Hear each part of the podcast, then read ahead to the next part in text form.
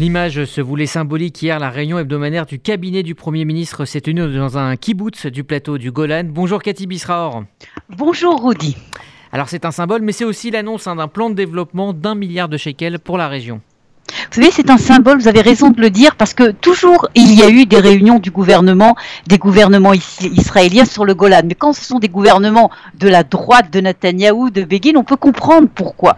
Mais là, il s'agissait d'un choix volontaire de Naftali Bennett parce que le Golan, c'est le consensus au sein de ce gouvernement qui n'a presque rien en commun au niveau idéologique, si vous voulez, du processus de paix, des relations avec euh, le Moyen-Orient. Et là, il y a le point commun très intéressant du Parti travailliste jusqu'au parti de la droite euh, de euh, Bennett, le Golan doit rester à jamais euh, israélien. Et c'est ce qu'a dit Naftali Bennett en ouvrant son, cette réunion, ce Conseil des ministres sur le Golan, ce consensus que représente le Golan. Alors en effet, vous avez raison, il y a eu des décisions importantes au niveau financier qui ont été prises sur le Golan parce que justement dans l'optique, il faut développer le, le Golan.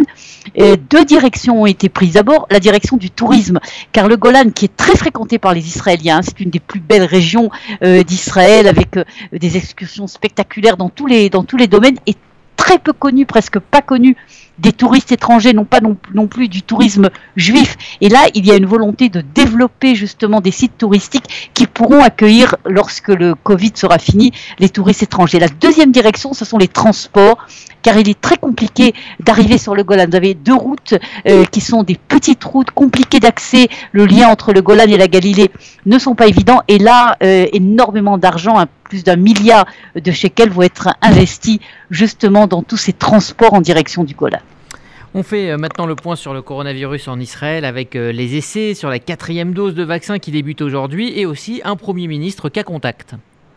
Oui, alors je commence par euh, la fin, euh, Premier ministre euh, cas contact. Il faut savoir que la fille du Premier ministre qui s'est rendue à l'étranger, comme on sait sur le voyage à l'étranger, qui avait fait beaucoup de bruit, beaucoup de controverses, en fait est touchée également par le virus et cela fait évidemment beaucoup de bruit. La question est-ce que Naftali Bennett doit ou non rentrer en quarantaine? La décision a été non parce qu'il n'avait pas eu de contact direct avec sa fille. Maintenant sur le la quatrième dose, il faut dire deux points ce matin. D'abord, débute en effet aujourd'hui à l'hôpital Tel HaShomer, l'hôpital Shiba, le grand hôpital près euh, de Tel Aviv, une expérience qui n'est pas une expérience israélienne, hein. c'est une expérience internationale euh, qui va être dirigée non seulement par Pfizer, mais également par des chercheurs internationaux, européens, français également, euh, américains, sur 6000 personnes, 6500 personnes exactement en Israël, qui a été autorisée évidemment par la conférence d'Helsinki, etc. Et le but est de vérifier est-ce que la quatrième dose peut être efficace contre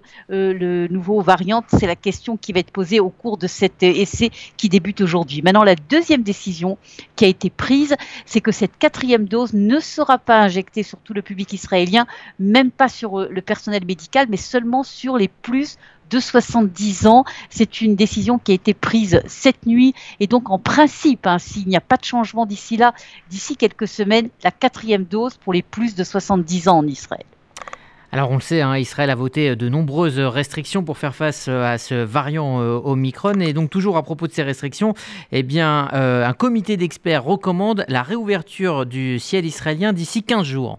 Exactement, parce que si vous voulez, la fermeture euh, du ciel, la fermeture de tous les transports internationaux, les transports aériens en l'occurrence en Israël, c'est très efficace au début. Et en effet, ça a permis, si vous voulez, de retarder l'arrivée du variant Omicron en Israël. Ça, c'est clair. Israël est, est, dans une position bien meilleure que ce que l'on voit aux États-Unis ou dans les autres euh, pays du monde. Mais une fois que le Omicron est rentré, une fois que le virus est rentré sur le territoire israélien, ce qu'on appelle au sein de la communauté, fermer les frontières, ça n'a strictement aucune efficacité, aucune importance, et au contraire, ça touche l'économie, des transports, du tourisme, etc., d'une manière euh, qui n'est pas proportionnée. Et c'est pour cela que l'évaluation est que euh, c'est une recommandation pour l'instant hein, des experts que euh, les frontières seront réouvertes. Est-ce que véritablement elles, seront réouvertes pour nos auditeurs qui nous écoutent? Est-ce qu'ils pourront arriver en Israël? Car comme on sait, euh, ceux qui ne sont pas israéliens ne peuvent pas du tout arriver en Israël.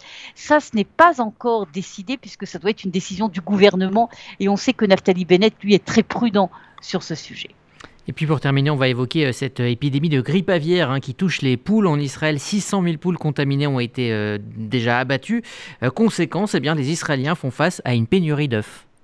Exactement, mais il y a une grande différence avec les pénuries d'œufs qu'on a vues ces dernières années, parce qu'il y a eu des grandes pénuries d'œufs en Israël qui souvent ont duré des semaines et des semaines. Mais justement, en raison de ces pénuries, tout un système, si vous voulez, a été développé pour mettre en place immédiatement de l'importation euh, d'œufs, et donc c'est ce qui a été euh, décidé donc il y a euh, quelques jours. Et donc certes, il y aura une pénurie hein, pour quelques jours, mais apparemment le fait qu'on va importer en masse des œufs à partir d'aujourd'hui, en fait, permettra quand même de continuer à faire des gâteaux et à manger des gâteaux en Israël. Voilà, enfin une bonne nouvelle. Merci Cathy Bisraor euh, depuis euh, Jérusalem.